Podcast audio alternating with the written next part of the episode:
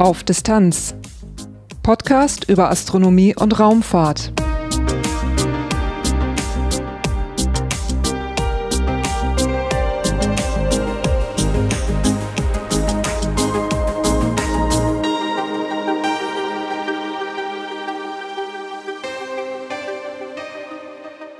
Hallo und willkommen bei Auf Distanz. Dieses ist Episode 56, erschienen am 18. August 2021. Kürzlich wurde der deutsche Kennzeitwettbewerb 2020-21 beendet.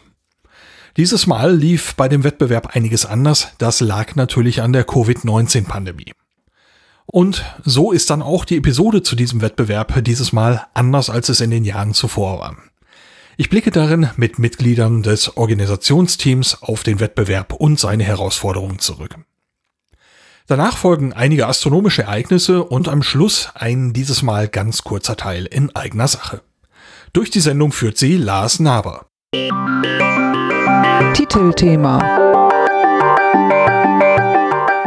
Der deutsche Kennzeitwettbewerb 2020-21 lief aufgrund der Covid-19-Pandemie anders ab als in den Jahren zuvor. Darum hat auch diese Podcast-Episode über den Wettbewerb einen anderen Aufbau als gewohnt. Und wichtig zu sagen ist auch, ich selbst war dieses Mal lose Teil der Organisation und habe auch am Starttag geholfen. Nachdem das nun gesagt ist, können wir richtig durchstarten. Ich darf zwei Menschen begrüßen, die bereits in den vorherigen Kennzeit-Episoden hier zu Wort gekommen sind. Wer seid ihr beiden?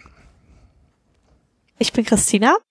Ich ähm, bin seit 2014 Teil der Organisation des Kennset-Wettbewerbes, denn ich habe äh, 2014, 2015, nee, 2013, 2014 selber am Kennset-Wettbewerb teilgenommen, als ich damals noch in der Schule war und bin dann, als ich für das Studium nach Bremen gezogen bin, ja, beim Kennset-Wettbewerb in der Organisation geblieben und organisiere seit 2018 den Wettbewerb auch als Verantwortliche.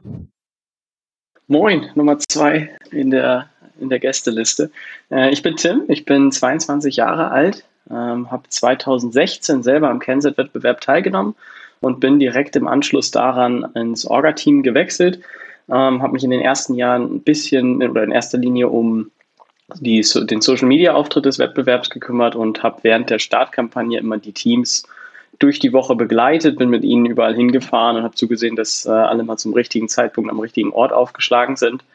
Jetzt bin ich seit etwa Mitte letzten Jahres ähm, bei mir an der Hochschule angestellt und habe im Rahmen meines Nebenjobs als studentische Hilfskraft da ein bisschen neue Aufgaben übernommen. Gerade jetzt auch mit den veränderten Bedingungen haben wir uns darum gekümmert, dass wir es hinbekommen, den Wettbewerb trotz der Corona-Pandemie auszurichten, haben die Richtlinien entsprechend angepasst und haben dann das ganze Wettbewerbs, den ganzen Wettbewerbsverlauf über ähm, die Teams unterstützt, sowohl ähm, mit technischen Ratschlägen als auch dafür gesorgt, dass am Starttag alles äh, ja nach Plan gelaufen ist. Genau. Jetzt äh, habt ihr beide schon gesagt, ihr seid in die Orga umgestiegen, gewechselt, nachdem ihr selber an den Wettbewerben teilgenommen habt. Bevor wir da jetzt nochmal genauer einsteigen, müssen wir wahrscheinlich mal eben erklären, was der Kennset-Wettbewerb denn eigentlich ist. Der deutsche Kennzeitwettbewerb ist ein Wettbewerb für Schülerinnen und Schüler ab 14 Jahren aus ganz Deutschland, bei dem äh, die Hauptaufgabe ist, einen Mini-Satelliten zu konstruieren, also zu entwickeln. Dieser Mini-Satellit soll zwei Aufgaben erfüllen. Zum einen die vorgeschriebene Primärmission, den Luftdruck und die Temperatur messen und zum anderen eine ja selbst ausgedachte Sekundärmission. Dort können die Schüler halt wirklich kreativ werden, also eigentlich alles machen, was in die Größe dieses Mini-Satelliten passt. Und man kann sich das so vorstellen, von der Größe ist es ungefähr eine 0,3 äh, Liter Getränkedose. Ja, also wenig Platz für äh, große Aufgaben, die sich die Schüler meist vornehmen. Das Wort Satellit ist mit Sicherheit so ein bisschen in Anführungszeichen gesehen, weil also sie starten nicht wirklich ins All. Wie werden diese Kennsätze gestartet? Was wird damit gemacht? Die Kennsätze werden mit einer Feststoffrakete gestartet, jetzt keiner Vega-Rakete, sondern ähm, einem etwas kleineren Modell. Wir kommen damit so auf knapp 700 bis knapp 1000 Meter, so in dem Dreh. Das heißt, es reicht definitiv nicht für eine Erdumrundung. Ähm, aber trotzdem hat es natürlich den, den entsprechenden Flair einer wirklichen Raumfahrtmission, weil die Teams im Vorfeld ihre Kensets abnehmen lassen müssen. Sie müssen darlegen, dass die Kensets die vorgeschriebenen Requirements, die Anforderungen erfüllt. erfüllen und ähm, entsprechend auch ihren Kernset so auslegen, dass er die doch sehr hohen Beschleunigungen beim Start auch aushält. Ja, da hat man also die Sache mit den Beschleunigungen. Man hat zwei Missionen, die man erfüllen möchte und die ganze Technik muss in dieses Getränkedosenvolumen hineinpassen und dazu auch noch die Stromversorgung. Wenn man jetzt so einen Kennset hat und der wird jetzt in die Rakete gepackt und soll jetzt gleich seine Mission fliegen, wie lang muss denn so eine Batterie halten oder so ein Akku? In Richtlinien haben wir ähm, eine Mindestlaufzeit von vier Stunden Dauerbetrieb festgelegt. Das liegt einfach daran, dass die Kensets ein Stück weit vor dem Start eingeschaltet werden können oder müssen. Dann werden sie in die Rakete gepackt. Die Rakete kommt auf die Startrampe und dann kann es je nachdem, ob wir direkt eine Flugfreigabe bekommen, auch eine Weile dauern. Ähm, nicht vier Stunden in der Regel, aber für den Fall der Fälle ist mit den vier Stunden natürlich ausreichend Pufferzeit eingeplant. Ja, das ist äh, auch schon eine ganz schöne Anforderung, vier Stunden einzuplanen äh, in das Volumen. Also allzu viel Platz für einen Akku wird ja auch nicht bleiben, denke ich. Ähm, ja, äh, es ist nicht Vorgabe, dass sie wirklich vier Stunden alle Funktionen erfüllen müssen. Das heißt, wenn es zum Beispiel darum geht, dass Bilder aufgezeichnet werden, dann muss der Kenset nicht die vollen vier Stunden über Fotos machen. Das reicht, wenn er ähm, die grundlegenden Funktionen damit am Laufen erhält und dann entsprechend über Sensorik beispielsweise feststellt, dass er ausgeworfen ist und dann seine Hauptmissionsaufgaben startet, wie zum Beispiel das Fotografieren des Bodens. Was waren denn die Missionen bei euren Wettbewerben? Wir haben damals, also mein Team, der Space Club Berlin, äh, hat damals die Feinstaubkonzentration in der Luft gemessen also wir hatten ganz klassisch einen Feinstaubsensor drin äh, und eine Kamera, um ein paar Bildaufnahmen zu sehen, um mögliche Quellen dieses Feinstaubes wie Industriegebiete oder Autobahnen äh, festzustellen und haben zusätzlich natürlich noch Luftdruck und Temperatur gemessen.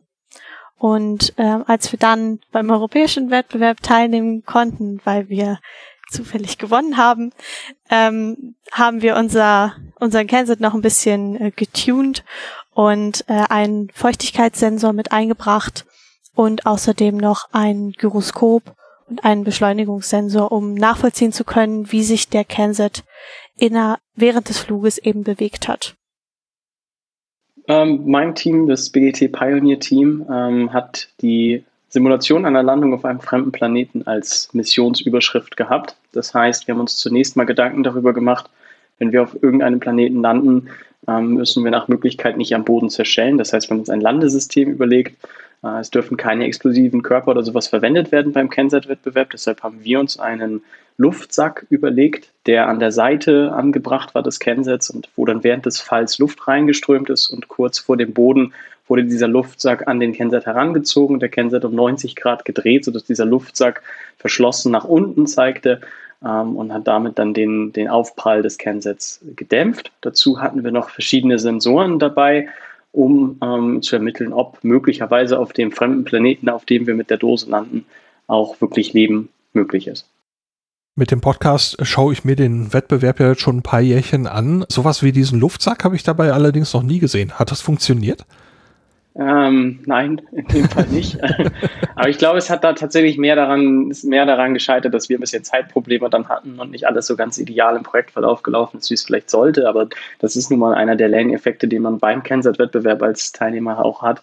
Nämlich, dass nicht immer alles nach Plan läuft und dass äh, vieles auch wirklich, ja, einfach ein bisschen, äh, bisschen mehr Arbeit erfordert, um manche Dinge dann wirklich zum Laufen zu kriegen.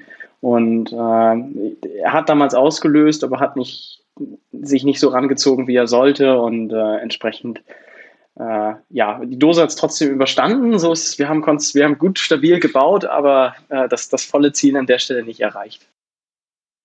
Jetzt habt ihr beide gesagt, ihr seid nach euren Wettbewerben mehr oder weniger direkt in die Kennzeit Orga gewechselt. Wie kam es dazu? Habt ihr einfach gesagt, oh, äh, das fand ich cool, ich will mitmachen, will Teil davon sein oder was, was war los?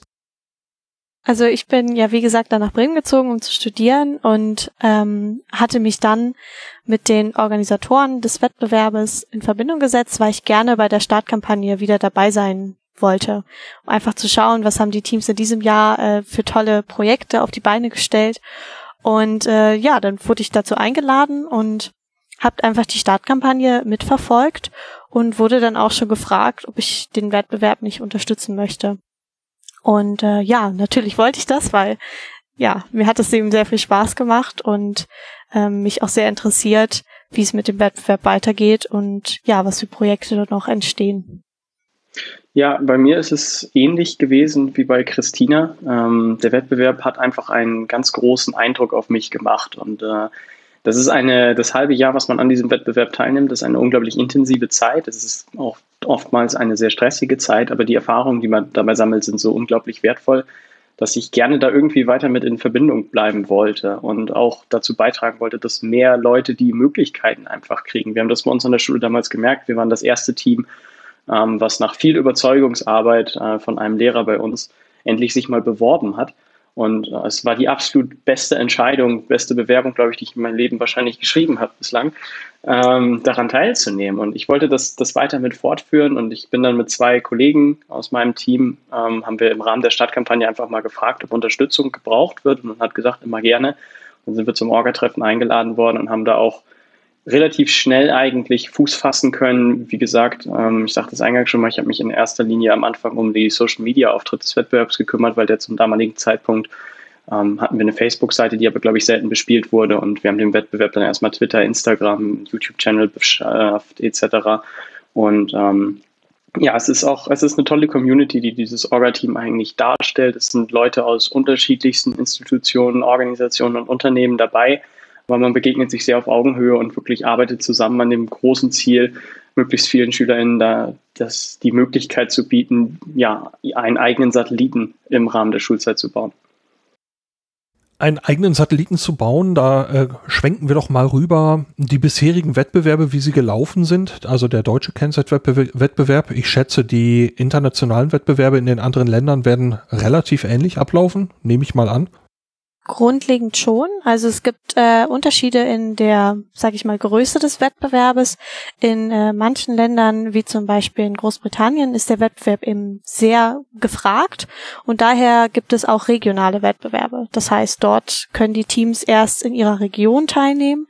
Die Gewinner kommen dann zum nationalen Wettbewerb und der Gewinner oder das Gewinnerteam kommt dann zum europäischen Wettbewerb. Ähm, so weit sind wir in Deutschland noch nicht, aber hoffentlich bald. und in ähm, ja, anderen Ländern zum Beispiel äh, sind die Richtlinien ein bisschen angepasst. Dort finden zum Beispiel die Starts nicht mit einer Rakete, sondern nur mit, äh, Anführungszeichen, nur mit einer Drohne statt, äh, was natürlich auch schon aufregend genug ist und auch vielleicht ein bisschen weniger Risiko beherbergt. Also mein Gefühl ist, dass die Rakete schon irgendwie Teil dieser ganzen Sache ist, aber das ist jetzt äh, ganz persönlich gefärbt von mir. Doch, da hast du absolut recht. Ich stimme da voll zu. Ich glaube, Christina sieht das auch so. es ist auch, also wir haben dieses Jahr vielleicht so ein bisschen schon mal vorweggegriffen, aber wir haben wirklich alles versucht, um es auch irgendwie äh, in diesem besonderen Jahr auf die Beine zu stellen, dass eben die Raketenstarts durchgeführt werden und nicht, dass das irgendwie auf eine andere Art und Weise erfolgt, sondern dass dieses Highlight, den eigenen Satelliten mit einer richtigen Rakete starten zu lassen, ähm, auch wirklich jedem Team äh, ja, dass, dass jedes Team das, diese Erfahrung machen kann.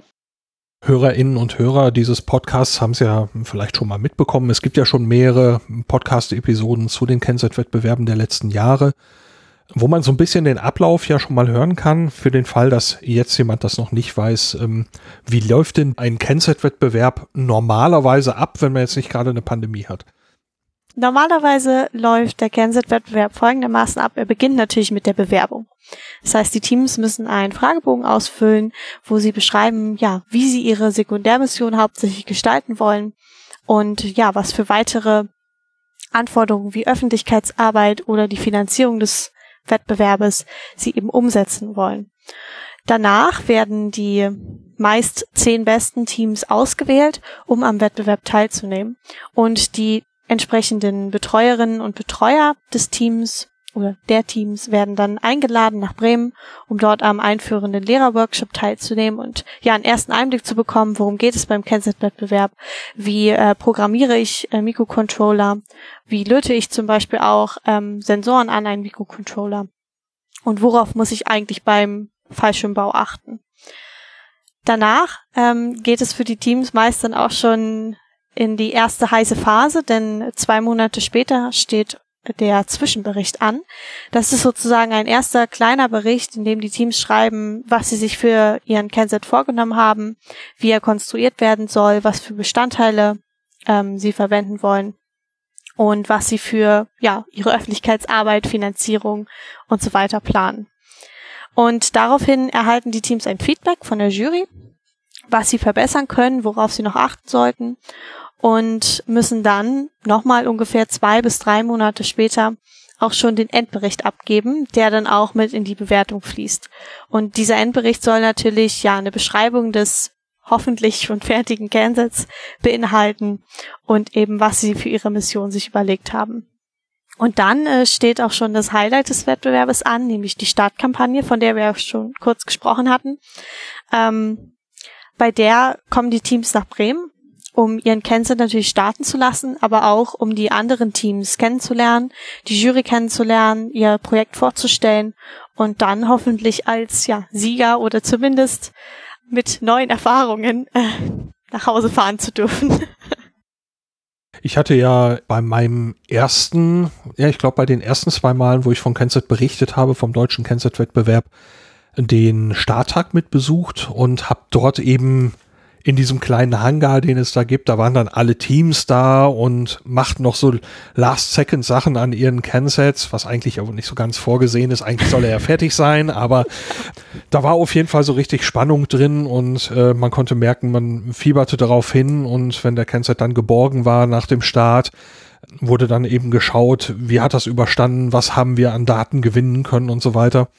Und das haben wir jetzt beim, beim Wettbewerb 2020, 2021 aufgrund der Pandemiesituation jetzt ja gar nicht so erleben können. Was hat sich denn sonst unterschieden, außer dass jetzt die Teams beim Starttag nicht dabei sein konnten? Was war sonst anders? Es hat sich vieles verändert tatsächlich. Ähm, die, die Kerngeschichte, dass die Teams einen eigenen Minisatelliten mit den Maßen einer handelsüblichen Getränkedose bauen, war das gleiche Ziel wie sonst auch. Aber wir haben in diesem Jahr oder in dieser Iteration des Wettbewerbs 2020, 2021 natürlich komplett andere Umstände gehabt.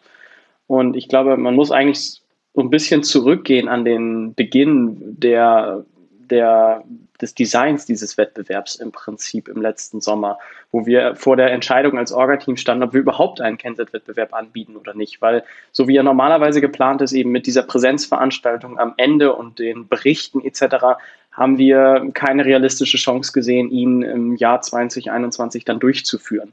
Und entsprechend haben wir uns überlegt, was können wir machen und wir haben uns dann dazu entschieden, dass wir den Wettbewerb auf ein reines Online-Event umstellen, auf reine Online-Events. Das heißt keine Präsenz-Workshops für die LehrerInnen, keine Präsenz-Startkampagne, ähm, sondern alles über Meetings und vor allem auch, dass die Teams, anstelle dass sie selber herkommen, ihre Kennsatz uns per Post zuschicken das hat eine ganz andere, nochmal ein ganz anderes Kiste an eine ganz andere Kiste an Problemen im Prinzip auch geöffnet und Herausforderung, weil normalerweise, vorhin was, glaube ich, hat Christine oder du schon mal gesagt gehabt, die Teams sind eigentlich, kommen sie hierher nach Bremen und haben ihren Kennset noch nicht fertig. Da ist immer irgendwas, was noch nicht funktioniert.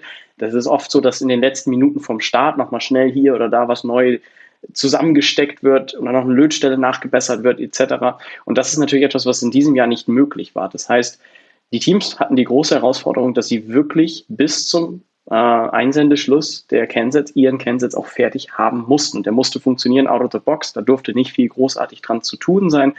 Und dementsprechend haben wir die Richtlinien angepasst, weil wir gesehen haben, dass das eine große Herausforderung sein wird für die Teams, eben so präzise auch zu arbeiten und ein so kompaktes Produkt zu liefern, das wirklich out of the box funktioniert. Und äh, entsprechend haben wir dann diverse Änderungen vorgenommen. Eine der entscheidendsten, glaube ich, ist, dass wir anstelle dieser, ich sag mal, Trennung in Primär- und Sekundärmissionen jetzt nur eine Mission hatten, die auch für alle gleich war. Das heißt, die Teams mussten sich nicht eine eigene Sekundärmission überlegen, sondern es gab eine Mission und die war für alle gleich. Und ähm, hinzu kamen Sachen, dass wir die Berichte vereinfacht haben. Normalerweise gab es oder gibt es einen schriftlichen Zwischenbericht, ähm, wo die Teams detailliert darlegen müssen mit eigenen Formulierungen etc., was ihr aktueller Stand ist. Das haben wir ersetzt durch Designmasken, also quasi mehr so ein Fragebogen ähnliches Ding, ähm, einfach um die Arbeit der Teams zu reduzieren, soweit es ging. Ähm, und wir haben auch so ein paar Daten hin und her geschoben. Wir haben viel mit den Teams zusammengearbeitet, dass sie uns mitgeteilt haben, wo ihr Stand ist, wie viel Zeit sie noch brauchen und sind dementsprechend haben wir dann entsprechend den, den Wettbewerb angepasst oder den, die Termine angepasst. Wir hatten zum Beispiel, ich glaube, ursprünglich die Startkampagne oder den Starttag selber dann auch für Ende März geplant gehabt. Wir sind dann geflogen im, äh, am 31. Juli, also wirklich deutlich später als ursprünglich geplant, aber eben auch, weil wir das Feedback bekommen haben von den Teams. Wir brauchen noch Zeit, wir konnten nicht arbeiten durch die Kontaktbeschränkungen etc.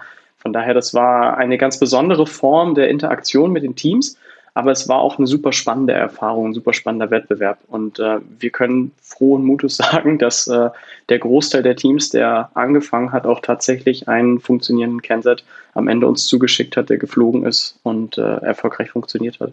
Ja, da ist ja dann auch noch so ein bisschen der Unterschied mit drin, dass an einem Starttag, wie er die letzten Jahre gewesen war, ähm, die Teams ihren Kennset komplett selber bedient haben auch.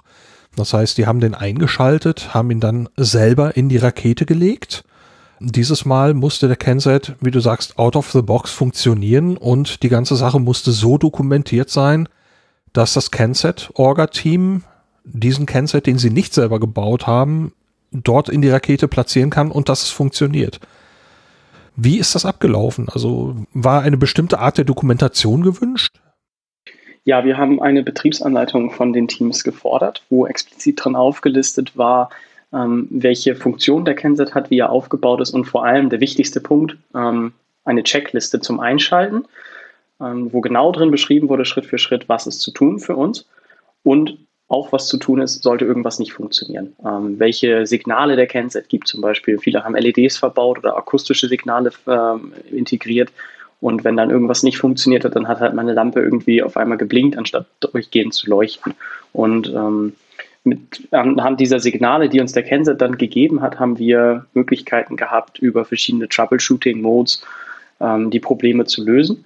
Äh, man muss dazu sagen, dass es, glaube ich, wenn ich mich jetzt recht entsinne, bei allen Teams tatsächlich out of the box funktioniert hat. Das heißt, die haben sich alle ähm, wirklich hervorragende Arbeit dabei geleistet, dass äh, die Signale, die in den Betriebsanleitungen beschrieben worden sind, ähm, die zeigen, dass der Kennset funktioniert, auch alle beim ersten Mal einschalten direkt funktioniert haben. Wirklich, also große, großes Lob an die Teams auch nochmal. Ähm, ich glaube, es hat nicht bei allen Teams am Ende dazu geführt, dass wirklich alles funktioniert hat. Ähm, aber nichtsdestotrotz, das, was erstmal in der Betriebsanleitung dokumentiert war, hat ähm, ja funktioniert und das ist wirklich Hut ab dafür in Nicht-Pandemie-Jahren innerhalb der Startwoche, wenn die Teams dann nach Bremen gekommen sind, hat man ja einiges an Raumfahrtunternehmen und Einrichtungen besucht. Das ist dieses Jahr komplett entfallen. Habt ihr irgendwie Feedback dazu bekommen, wie sehr den Teams das gefehlt hat, das eben diese Woche sonst nicht zu erleben und nicht nur den Starttag nicht zu erleben? Ja, also dazu haben wir sehr viel Feedback bekommen. Also für die meisten Teams war das wirklich ja, sehr schade, dass sie nicht nach Bremen kommen konnten, weil es ja, wie gesagt, immer das Highlight des Wettbewerbes ist. Man kommt zusammen mit Gleichgesinnten, man, ja, wie du bereits erwähnt hast, man besucht viele Organisationen, die bekannt sind, also viele Luft- und Raumfahrtunternehmen, die bekannt sind und äh, kann dort dann eben auch mal einen Blick in die Reinräume werfen und sehen, wo Satelliten gebaut werden. Und das ist immer besonders spannend und wir haben aber auch das Feedback bekommen auf der anderen Seite, dass manche auch froh waren, dass es keine Startkampagne gab, weil es eben auch zusätzliche eine Zeitverpflichtung ist. Und so durch den Wettbewerb, dadurch, dass es online stattgefunden hat ähm, und auch unter, sage ich mal, den Hygieneaspekten, waren viele oder einige dann auch froh, dass es eben so gut online auch umgesetzt wurde und man eben nicht auf eine Startkampagne vor Ort angewiesen war ja, online umgesetzt wurde. Für den Starttag hat die Orga etwas auf die Beine gestellt. Was war denn das?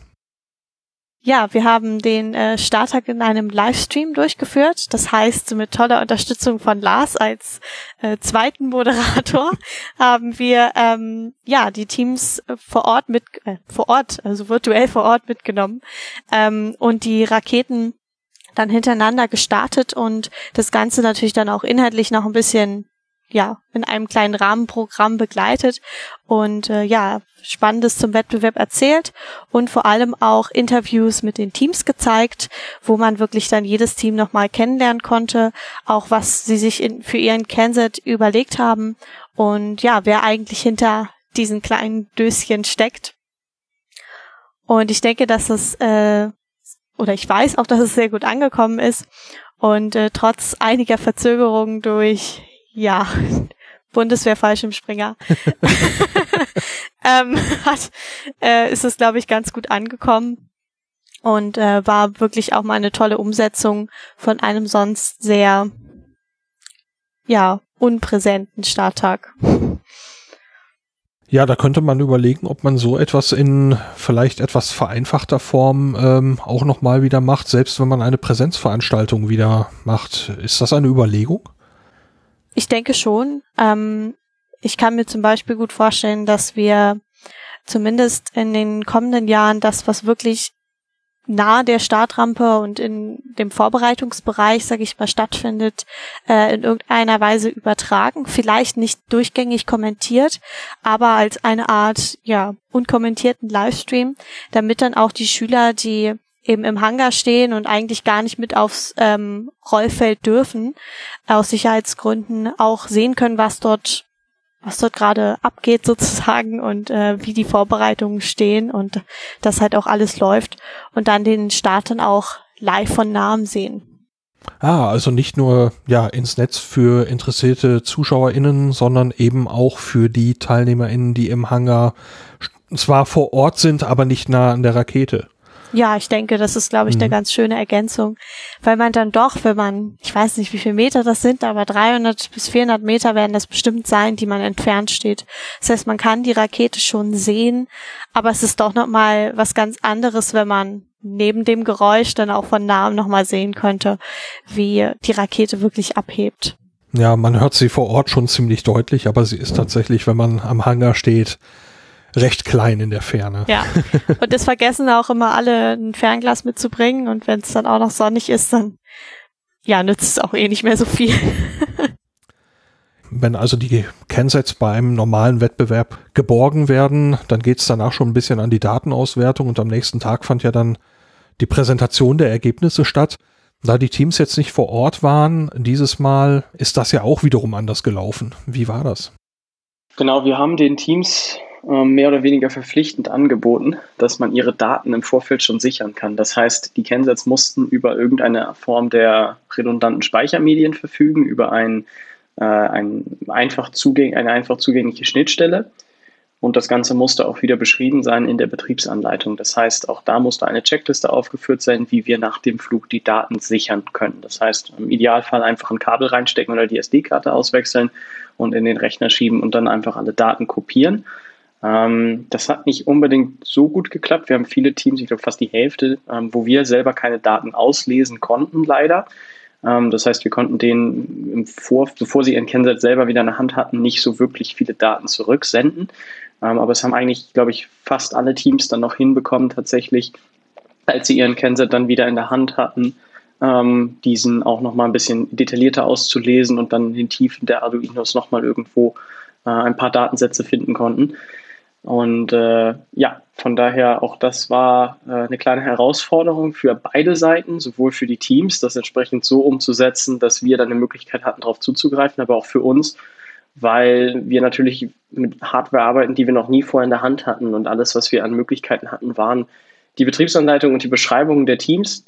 Und ähm, ja, ist dann nicht immer alles direkt selbsterklärend manchmal. Äh, aber es hat, wie gesagt, ähm, unterm Strich gut geklappt. Man wollte Daten herunterziehen von den Kensets, auf welchem Wege auch immer. Was wurde denn erwartet? Also was war die Mission dieses Mal?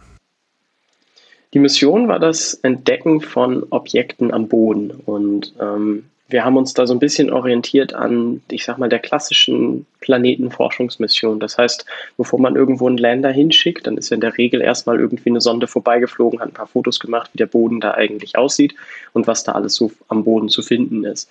Und genau das Gleiche haben wir in dem Fall auch versucht, deshalb auch der Name letztes Jahr hatte den Zusatz Explorer, um nochmal auf diese Besonderheit und diese besonderen Anforderungen hinzuweisen. Es war also eine Entdeckermission. Das heißt, die Teams sollten ihren Kennset nach Möglichkeit mit Kameras ausstatten, um am Boden, äh, um von aus der Luft Aufnahmen vom Boden zu machen. Und damit das Ganze dann ein bisschen interessanter ist als nur, da ist Gras und eine Rollbahn, ähm, haben wir verschiedene Objektfelder aufgebaut, in denen ganz unterschiedliche Objekte waren, von, ich sag mal, metergroßen, einem metergroßen äh, Kästen bis hin zu Plakaten. Wir haben ein Starship dort abgelegt. Wir haben einen kleinen Tesla platziert. Ähm, wir haben äh, eine Uhr, die auf so eingestellt war, dass sie auf ein Datum hingewiesen hat. Äh, und ganz viele ja, kleine und große Gegenstände abgelegt, auch Dinge, die geblinkt haben zum Beispiel. Ähm, und im Prinzip dadurch war unser Ziel, dass möglichst die Teams auf jeden Fall was erkennen können. Das heißt, wenn sie nur ganz verwackelte Aufnahmen haben, dann konnten sie zumindest die große Folie am Boden erkennen. Nicht zwangsläufig, was da draufsteht, aber sie haben gesehen, da ist irgendwas. Und desto näher und desto besser die Aufnahmen dann auch werden, desto eher können die Details entdeckt werden, wie zum Beispiel, was auf der Folie jetzt drauf stand oder dass das Blinklicht Morsecode von sich gibt. Ähm, und dadurch haben wir quasi den ganzen Bereich der Möglichkeiten ähm, von, von Teams, die vielleicht nur das Mindeste, also das Aufnehmen von Fotos erfüllen, bis hin zu Teams, die wirklich hochpräzise Aufnahmen vom Boden machen, abgedeckt und für alle so eine kleine Challenge da äh, untergebracht. Wenn ihr jetzt zurückschaut auf die Ergebnisse, wie viel wurde erkannt? Also ich war ja selber mit vor Ort. Einige der Objekte waren ja schon, sagen wir, relativ klein, relativ kompakt. Wurde das alles auch mal aufgelöst oder gab es irgendwo eine Schwelle, über die niemand hinwegkam? Also die meisten Teams haben es nicht geschafft, die kleinen Objekte zu identifizieren oder überhaupt zu sehen. Was aber sehr zuverlässig erkannt werden konnte, war zum Beispiel die Uhr, weil es wirklich ein sehr ähm, deutliches Objekt ist, wenn man helle Punkte, sage ich jetzt mal, in einem Kreis ähm, ausgerichtet hat. Das wurde sehr gut erkannt und äh, vor allem, es waren ja mehrere Felder mit diesen Objekten. Das heißt, äh, die Teams konnten auch mehrere Felder erkennen und nicht nur eins zum Beispiel. Auch die Präsentation der Ergebnisse ist ja in einer Online-Session gelaufen. Da bin ich ja auch noch mit dazu gestoßen und habe einige der Luftaufnahmen gesehen und hatte den Eindruck einer teilweise enormen Steigerung zu den Wettbewerben der letzten Jahre. Äh, teilt ihr diesen Eindruck? Und wenn ja, woran liegt das? Absolut. Also es ist, finde ich, sowieso extrem bemerkenswert zu sehen, wie in den letzten Jahren auch schon, nicht nur dieses Jahr, sondern auch in den Vorjahren, wie einfach das technische Know-how der Teams immer weiter zunimmt. Also ich erinnere mich so selber an meine Zeit, als wir 2016, das ist jetzt fünf Jahre her, daran teilgenommen haben. Da waren wir unglaublich stolz auf unsere 3D-gedruckte Dose. Die hatte so eine drei Millimeter dicke Außenhülle, ähm, nicht so richtig rund, sondern fast mehr kastenförmig irgendwie. Wir waren super stolz darauf. Wir haben eine 3D-gedruckte Hülle. Wir haben nicht irgendwie ein Aluminiumrohr zurechtgeschnitten, sondern wir haben richtig, wir haben was Personalisiertes und viele Einzelteile dabei gehabt. Ähm, und heute kommen die Teams an mit unglaublich kreativen Lösungen, selbst hergestellten Platinen oder selbst designten Platinen bis hin zu ähm, genau gefertigten Hüllen, die super dünn sind, aus dem eigenen 3D-Drucker dann. Ähm, oder auch was die Software angeht, einfach unglaubliche Fortschritte. Ich glaube, wir haben in den letzten Jahren mehrere Teams gehabt, die sich mit eigenen künstlichen Intelligenzen versucht haben, ähm, Bildauswertung etc. zu machen. Und das ist schon echt bemerkenswert und Hut ab dafür, wie sich da der, der technische Fortschritt quasi auch in den Arbeiten der Teams widerspiegelt. Was ich auch äh, besonders spannend und auch bemerkenswert war dieses Jahr war auch, dass die Auswertung sehr viel besser war. Das ist zum einen natürlich daran geschuldet, dass die Teams bei der normalen Startkampagne nur ja, sagen wir mal zwölf Stunden zur Auswertung haben, was ja wirklich Je nachdem, nicht viel wie viel Schlaf sie kriegen. Ja, genau. Meistens zwölf Stunden. Und ähm, also nicht zwölf Stunden Schlaf, sondern dann eben kein Schlaf, dafür zwölf Stunden Arbeit. Ähm, und dieses Jahr hatten sie natürlich knapp eine Woche. Wir hatten auch eigentlich geplant, dass es noch mehr Zeit ist, aber es hatte sich dann noch einiges verzögert. Dadurch war es dann nur noch in Anführungszeichen eine Woche. Aber in dieser Zeit kann man natürlich viel mehr leisten. Die Teams haben zum Beispiel auch mit äh, Geoinformationssystemen gearbeitet, um ihre Bilder dann auch in einer Karte darzustellen, also zu georeferenzieren, also mit Koordinaten zu versehen, was wir in den Vorjahren wirklich noch nie gesehen haben. Und äh, das zeigt einfach auch, dass ja die Auswertung eigentlich auch ein sehr wichtiger Aspekt ist des Ganzen und da auch sehr viel Potenzial drin steckt für die Teams, ähm, ja, nochmal spannende neue Aufgaben zu haben, neue Software zum Beispiel zu lernen. Ähm, ja, und es ist eigentlich schade, dass wir während der Startkampagne nur so wenig Zeit haben, ähm, um das Ganze zu machen. Und deshalb war das dann in diesem Jahr eben ganz toll, mal zu sehen, was wirklich möglich auch ist.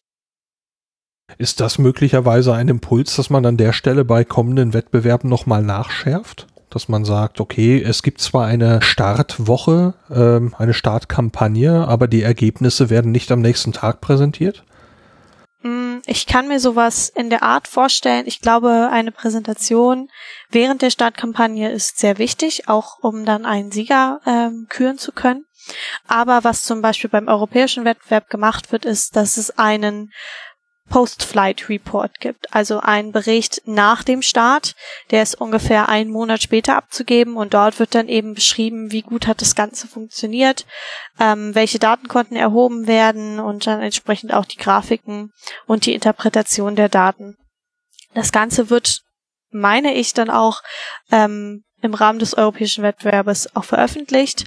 Das heißt, man kann, soweit ich das weiß, ich hoffe jetzt hier jetzt hier kein Blödsinn, ähm, dann auch noch mal im Internet nachlesen, was die Teams dort herausgefunden haben.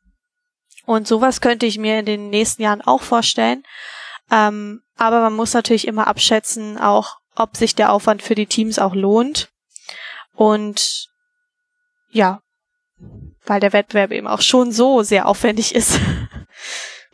Das auf jeden Fall. Und ich glaube, dazu kommt auch, dass wir in unserem aktuellen Ablauf für die Präsenzstartkampagnen immer den, ja, den Freitag auch wirklich als Abschluss des Wettbewerbes dann haben. Man hat dieses letzte Event, wo die Siegerehrung dann stattfindet, aber es ist auch so eine großartige Gelegenheit, nochmal mit den anderen Teams zu quatschen und einfach wirklich ein, schönes Ende zu diesem Wettbewerb haben. Die Spannung ist ein Stück weit, oder die Anspannung nennen wir es mal. Die Spannung ist noch da, weil die, die Sieger werden ja verkündet. Aber die Anspannung, dass mit der Technik irgendwas nicht funktioniert oder dass eine Präsentation aussteht, die ist abgefallen an dem Punkt. Das heißt, die Leute sind gelöst, sie haben Gelegenheit, sich das Unternehmen, bei dem wir sind, nochmal anzugucken. Und es ist einfach ein schönes, rundes Ende. Ich stimme Christina voll zu. So rein wissenschaftlich betrachtet wäre es definitiv spannender, wenn man den Teams noch mehr Zeit geben würde, um die Sachen auszuwerten weil mit mehr Zeit kann man natürlich sich mehr Sachen nochmal angucken und besser rüberbringen. Aber ich glaube, dass gerade dieser schöne Abschluss im Rahmen der Startkampagne auch ein schönes Ende für den Wettbewerb ist. Von daher, ja, wir können sicherlich immer noch mehr on top legen, aber ich glaube, wir haben ein gutes Format eigentlich im Moment da gefunden. Ja, kann ich aber gut verstehen. Also tatsächlich, wo du sagst, das Wort gelöst, also gelöste Stimmung ist tatsächlich wörtlich genau das, was ich da auch, äh, auch zu diesen Anlässen empfunden hatte. Da war zwar noch die Siegerehrung und ich hatte den Eindruck, dann wurde es nochmal wieder spannend, aber ähm, wie die Teilnehmerinnen und Teilnehmer dann auftauchten, da noch diese Führung dort in den Räumen bekamen und so, ich hatte den Eindruck, da waren, war man eigentlich sehr entspannt unterwegs. Auf jeden Fall und vor allem, was bei dem Wett, und das fällt an diesem letzten Tag auch während der Präsenzkampagne auch immer auf, das ist ein bisschen schade, dass es dieses Jahr nicht der Fall war äh, oder nicht stattfinden konnte. Man merkt, dass die Teams eben, obwohl es ein Wettbewerb ist, bei dem natürlich jeder irgendwie gut abschneiden möchte und im besten Fall gewinnen möchte, ähm, es ist kein Konkurrenzkampf mit Ellbogen. Es ist nicht so, dass die Teams aufeinander rumhacken oder sagen, nee, nee, unsere Daten kriegt ihr nicht vor der Präsentation zu sehen oder so, sondern es ist ein großes Miteinander. Jeder hat zwar seinen eigenen Kennset gebaut, aber trotzdem helfen sich alle aus. Wir haben Teams gehabt, die dann nochmal gemeinsam irgendwie in der Nacht vorm Start irgendwie einem anderen Team ausgeholfen haben mit Ersatzteilen oder beim Löten nochmal. Ähm, bei uns selber, wir haben zum Beispiel damals für die Datenauswertung zum Teil auf Datensätze von anderen Teams zurückgegriffen, weil wir kein, mit unserem Satelliten keine Daten, ähm, ich glaube von der Höhe oder sowas, ähm, er, äh, erfassen konnten. Und das, es ist einfach ein tolles Miteinander. Es ist, es ist wirklich ein Zusammen zusammenarbeiten. Jeder weiß, wie viel Arbeit in diese Kensets geflossen ist und jeder will und wünscht das dem äh, anderen Team auch, dass deren Kenset entsprechend auch gut funktioniert. Und das ist etwas, was ich finde, ähm, doch was sehr Besonderes ist. Ihr habt ja jetzt gerade erwähnt, dass es ein Team gab, das also wirklich ganz hervorragend dokumentiert hat und ähm, irgendwie sehr wissenschaftlich äh, herangegangen ist, eine, eine gute Beschreibung hatte. Aber gab es denn Highlights aus dem deutschen Wettbewerb dieses Jahr, ähm, wo ihr sagen würdet, ja, wir haben also ein Team, das muss ich, glaube ich, als äh, Verantwortlicher für die äh, für das Einschalten der Kennsets am Starttag äh, erwähnen, ist ein Team, das hat es hingekriegt und das hat ähm, ihre Betriebsanleitung nicht nur uns als schriftliches Dokument abgegeben, sondern die haben auch einen YouTube-Kanal gehabt, wo sie den ganzen Wettbewerb über schon sehr coole Videos so von ihrer Arbeit veröffentlicht haben, wo sie das mit der Welt geteilt haben. Ähm, aber sie haben vor allem auch eine ähm, ja, Videobetriebsanleitung gemacht. Das heißt, sie haben ein 20-minütiges 20 Video produziert, wo sie detailliert erklärt haben, mit ihrem Kenset in der Hand, wo was am Kenset sitzt, wie der Kenset eingeschaltet und ausgeschaltet werden muss, was getan werden kann, äh, um bei Problemen zu helfen oder den Kenset wieder in Betrieb zu nehmen ähm, wo man ihn auseinanderschrauben musste, wo man darauf achten musste, was, dass keine Kabel eingequetscht werden etc. Und das war wirklich gut aufbereitet. Und wir haben, ich glaube, es Anfang schon mal gesagt gehabt, wir haben viele gute Betriebsanleitungen gehabt. Also die Teams haben wirklich tolle Arbeit geleistet, wo sie schriftlich das gut dargelegt haben. Aber wie sagt man so schön, ein Bild sagt mehr als tausend Worte irgendwie. Und das ist da einfach so drauf zutreffend gewesen. Und es zeigt einfach, dass auch da die Teams wieder super kreativ geworden sind. Das ist auch wieder so ein schönes Ding an dem ganzen Wettbewerb. Es geht eben nicht nur um die technische Umsetzung des Ganzen, sondern auch, dass eine gute Öffentlichkeitsarbeit gemacht wird, dass man lernt, sein, sein Produkt, was man da entwickelt hat, zu verkaufen, sowohl vor Sponsoren als auch ähm, einer breiten Öffentlichkeit und am Ende der Jury, um eben ganz klar zu zeigen, hey, nicht, einfach nicht zu sagen, ja, wir haben das, das und das, bla bla gemacht, sondern wir haben wirklich ein cooles Produkt entwickelt, wir haben einen coolen Kennzeit, eine cooler Mission und cooler Technik entwickelt und wir sind voll überzeugt davon und äh, deshalb solltet ihr das Projekt auch cool finden, weil das und das das einfach stark an dem Ding ist. Und das ist so eine Erfahrung, die sammelt man oder die lernt man normalerweise in der Schule nicht unbedingt oder auch nicht mal im Studium. Ähm, gerade wenn man in die technischen Studiengänge geht, ist es auch nicht so häufig die Gelegenheit da, sich mal wirklich selber zu verkaufen. Aber das ist unglaublich wichtig, spätestens wenn es dann im Berufsleben daran geht, irgendwie mal ähm, ja, eine Finanzierung für ein Projekt zu sichern. Da muss man dann halt auch wirklich einfach mal zeigen, hey, das, was wir hier machen, ist eben nicht einfach nur ein paar Sachen zusammenstecken, sondern das ist richtig hochklassige Technik und das ist richtig viel Kreativität da reingeflossen. Coole Sache. Fällt euch noch mehr ein? Also was ich besonders äh, toll fand, das hatte ich ja auch schon mal kurz erwähnt, war, dass die Teams eben dieses Jahr eine sehr gute Auswertung gemacht haben. Also wir hatten das noch nie, dass äh, Kamera- und GPS-Daten wirklich genutzt wurden, um die zu georeferenzieren und das Ganze dann halt wirklich wissenschaftlich darzustellen. Ähm, die Arbeit mit GIS ist jetzt auch nichts, was man in der Schule lernt. Das, ähm, ich habe mit meinen äh, Kollegen vom Geografischen Institut an der Ruhr-Uni Bochum, wo ich halt dann den Kennset-Wettbewerb organisiere, äh, gesprochen und die meinten, was, das können ja nicht mal unsere Studenten im zweiten Semester. also ähm, das ist schon eine tolle Leistung, dass sie das halt auch in ihrer Freizeit gelernt haben und das dann auch so gut angewendet haben ich glaube, das muss man einfach auch bei diesem Jahrgang nochmal dazu sagen. Es gibt, glaube ich, nicht so das eine Highlight oder das eine Team, was halt meilenweit vorausgeschossen ist irgendwie, sondern die haben alle extrem gute Leistung gebracht. Und vor allem vor dem Hintergrund, dass das alles digital stattgefunden hat. Ähm, nicht nur die Interaktion mit uns als Kennset Deutschland, sondern vor allem auch selber. Also wir haben viele Teams dabei gehabt, die sich teilweise Wochen oder selbst Monate lang nicht in Präsenz treffen konnten und die selbst ihren Kennset nicht zu zweit oder zu dritt zusammenbauen konnten, sondern da wurde der dann mal eben durch die halbe Stadt gefahren und dem nächsten übergeben, so über den Gartenzaun hinweg so ungefähr. Und trotzdem haben es die ganzen Teams geschafft, wirklich einen super gut funktionierenden Kennset abzuliefern. Ich möchte fast sagen, sogar besser als mancher Kennset, den wir hier in Präsenz einfach hatten, weil sie noch natürlich auch, ich sag mal, gezwungenermaßen einen fertigen Kennset wirklich einsenden mussten. Die, das Ding musste fertig sein, konnte nicht noch irgendwie vorher oder könnte nicht noch während der Startkampagne großartig dran gearbeitet werden.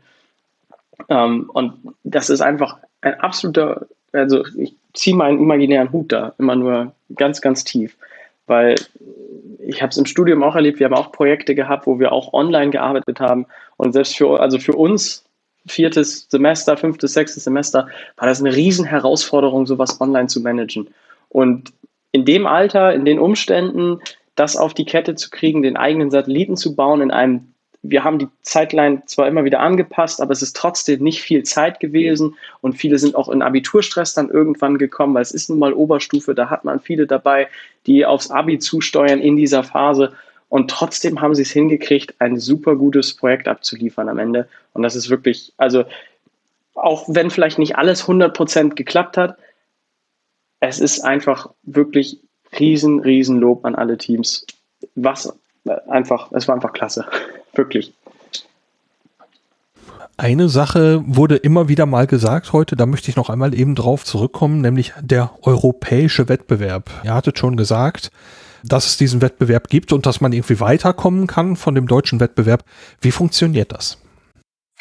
Genau, also die nationalen Gewinner werden ausgewählt als Repräsentanten ihres Landes, um am europäischen Wettbewerb teilzunehmen. Teilnehmen können ähm, alle nationalen Wettbewerbe von ESA-Mitgliedstaaten. Dazu zählt natürlich auch Deutschland. Und äh, diese treffen sich dann meistens Ende Juni zu einem ja, weiteren Wettbewerb in einem der ESA-Länder oder Mitgliedstaaten, um dort dann den Kenset ein zweites Mal starten zu lassen und sich dann mit den anderen Teams nochmal zu messen. Und es läuft relativ ähnlich ab wie bei uns. Das heißt, man ist wieder bei einer Startkampagne und äh, muss entsprechend sich der Jury präsentieren, den Kenset technisch abnehmen lassen, ob der auch alle europäischen Richtlinien erfüllt. Und dieser wird dann gestartet und am letzten Tag findet dann die Auswertung statt.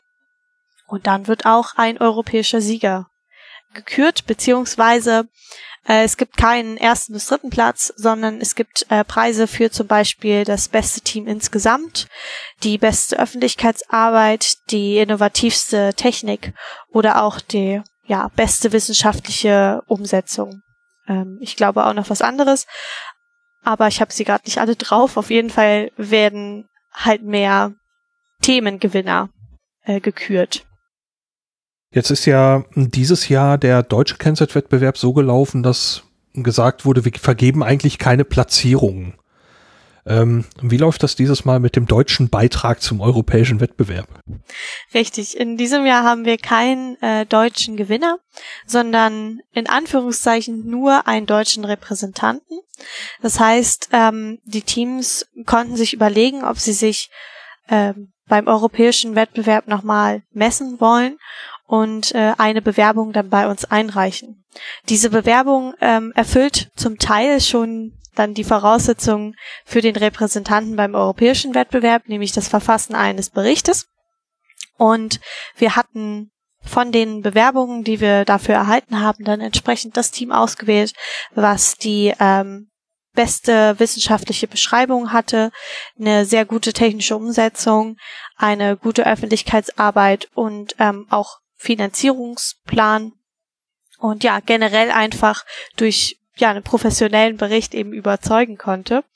Und das Besondere war eben, dass wir hier nur den Bericht berücksichtigt haben und nicht die Leistungen während des deutschen Wettbewerbes, äh, weil einfach die Bedingungen beim deutschen Wettbewerb nicht mehr fair waren.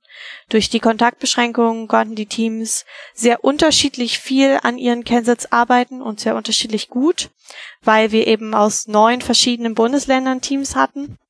Und das haben ja alle mitgekriegt, dass die Kontaktbeschränkungen sehr unterschiedlich waren. Ähm, von daher war es einfach nicht mehr fair.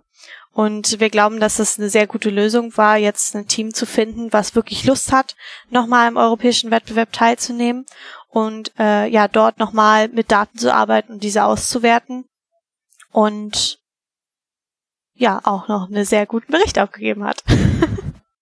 Jetzt äh, wird für dieses Team ja möglicherweise dann die Aufgabe darin bestehen, noch eine zweite Mission zu finden und einen neuen Kenset zu bauen oder können die von dem Kenset Explorer Wettbewerb, der jetzt stattgefunden hat, davon etwas übertragen auf den europäischen Wettbewerb? Weil das mit den Zielen am Boden war ja schon eine recht, recht konkrete Aufgabe.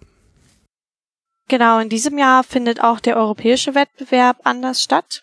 Das heißt, er ist anstatt im Juni, was ja jetzt schon vorbei ist, äh, erst im September, Oktober statt und auch als rein virtuelle Veranstaltung.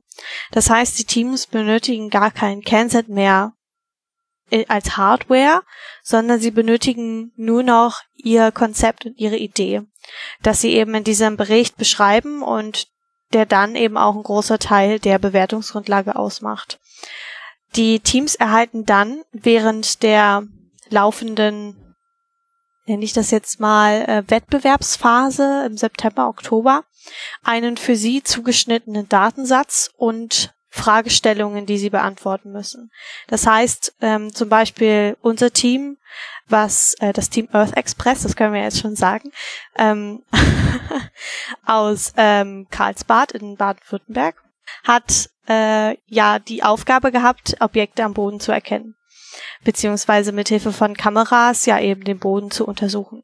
Das heißt, dieses Team wird voraussichtlich Bilddaten bekommen und äh, Sensordaten von Luftdruck und Temperatur und dann eben Aufgaben, um diese auszuwerten und zu beschreiben. Und so erhalten die anderen Teams, die vielleicht die ähm, Feinstaubkonzentration gemessen haben, Feinstaubdaten, um diese auszuwerten und zu beschreiben. Aber eben keine perfekten, sondern auch mit ein paar kleinen Tücken, damit dann wirklich die, ähm, ja, auch eine kleine Herausforderung besteht.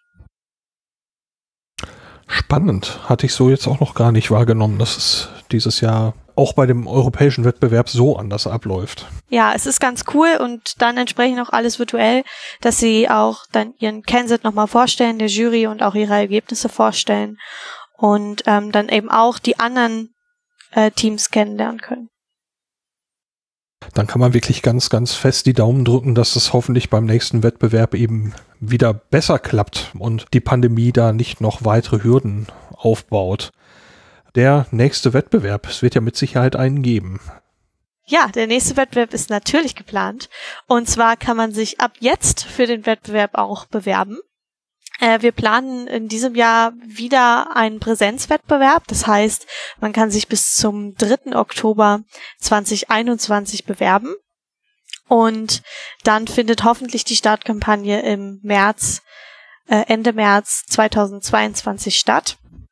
Und ja, wir hoffen natürlich, wie gesagt, dass er in Präsenz stattfindet, aber haben vorausschauenderweise auch einen Ausweichplan, dann das entsprechend auf einen virtuellen Wettbewerb umzumünzen, ohne die Richtlinien stark ändern zu müssen. Und in diesem Wettbewerb wird es dann eben auch so sein, dass die Teams wieder in einer Sekundärmission ihrer Kreativität freien Lauf lassen können und ja, dann hoffentlich wieder mit neuen, ganz spannenden Projekten äh, teilnehmen. Ja, dann kann man eigentlich nur hoffen, dass das jetzt mit dem nächsten Wettbewerb dann wieder eine Präsenzveranstaltung werden kann. Ähm, und ich hätte jetzt so im Moment keine Fragen mehr auf der Liste für euch. Ähm, möchtet ihr noch irgendwas loswerden? Ich würde mich, glaube ich, gerne nochmal als ja, in meiner klassischen Rolle ähm, bedanken. und zwar ähm, natürlich nicht nur bei unseren, äh, bei den Sponsoren und Unterstützern des Wettbewerbes, sondern auch nochmal ganz explizit bei dir, Lars. Du hast dieses Jahr ja wirklich nochmal ja, deine Kraft geopfert während ähm, Umzug und allem möglichen anderen Kram, ähm, dich dann da nochmal ja, mit sehr mit eingebracht und es war super, dass du zur Startkampagne gekommen bist und uns da unterstützt hast in äh, ja, deiner Professionalität natürlich.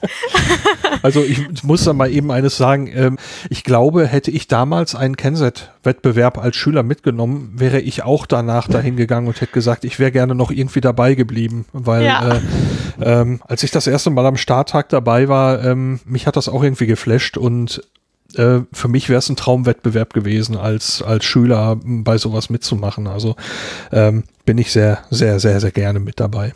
Sehr schön. Vielen Dank. Können wir uns schon auf die nächste Podcast-Episode zum Wettbewerb 2022 Ja, mal schauen, was uns einfällt, weil sie sind sich natürlich zum größten Teil recht ähnlich. Das ist schon so. Ja, der Wettbewerb unterscheidet sich ja auch nicht so extrem von Jahr zu Jahr. Ja, aber auch da haben wir ja, auch da haben wir ja schon über Ideen gesprochen. Mal schauen. Genau. das geht aber wahrscheinlich nur dann, wenn, wenn Corona ähm, dafür nicht mehr wirklich ein Thema ist. Ja, ich denke, wir haben auf in jedem Fall einen spannenden Wettbewerb da vor der Nase jetzt. Ähm, ja. Kommen was, kommen was wolle, möchte man ja schon fast sagen. Also wir sind, wie gesagt, gut eingestellt auf alles. Ähm, Richtlinien haben wir so angepasst, dass möglichst einfach der Wechsel erfolgen kann zwischen von Präsenz zu Online. Von daher, ich denke, wir haben als deutscher Kennset-Wettbewerb dann eine gute Grundlage geschaffen, dass wir im kommenden Jahr auf jeden Fall ähm, im Frühjahr Teams sehen werden, die ihren Kennset wieder starten lassen können. Wunderbar. Und dann müsste man noch sagen, Informationen findet man, glaube ich, einfach unter kenset.de. Ne? Ganz genau. Richtig. Und wir haben natürlich auch eine Social Media Präsenz. Das heißt, auf Twitter und Instagram sind wir unter dem Handle at kenset.de zu finden und der deutsche Kenset-Wettbewerb ist auch auf Facebook zu finden. Gut, ich packe das dann auch alles nochmal auf die Webseite zu dieser Folge gebündelt. Da werdet ihr dann alles finden können. Ja, dann vielen Dank für eure Zeit, dass wir uns hier noch zusammenschalten konnten nach dem Wettbewerb, fand ich ganz wunderbar. Und so ist dann dieses Mal das etwas auch die Episode zum Wettbewerb ein bisschen anders verlaufen wie der Wettbewerb. Ja, vielen Dank für die Einladung. Ich glaube, ich spreche für uns beide. Wir waren gerne hier und es ist äh, schön, dass, dass die, ja, der, der Ablauf dieses doch besonderen Wettbewerbes nochmal in einer besonderen Form auch festgehalten wird. Das stimmt.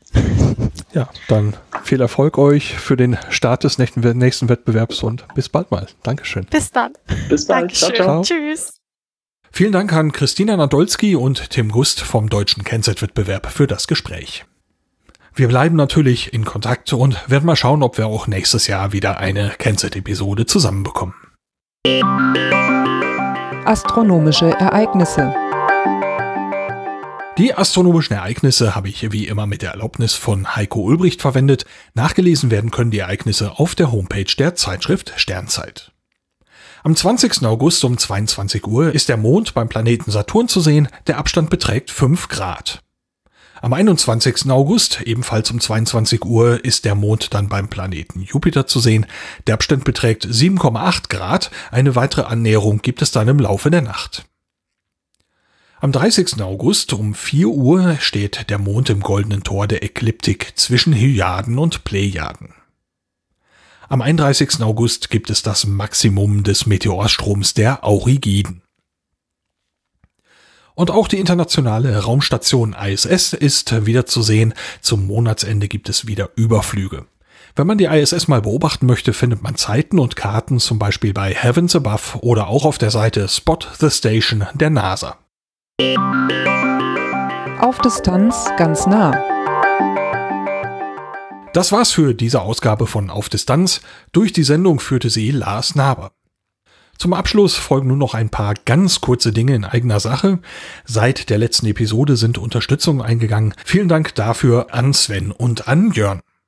Und bei iTunes ist auch eine neue Bewertung eingegangen. Vielen Dank auch dafür. Das Thema der nächsten Episode steht noch nicht ganz fest. Es gibt aber eine ganze Reihe möglicher Ideen. Mal sehen, welches davon werden wird. Bis dahin, danke fürs Reinhören und bis bald.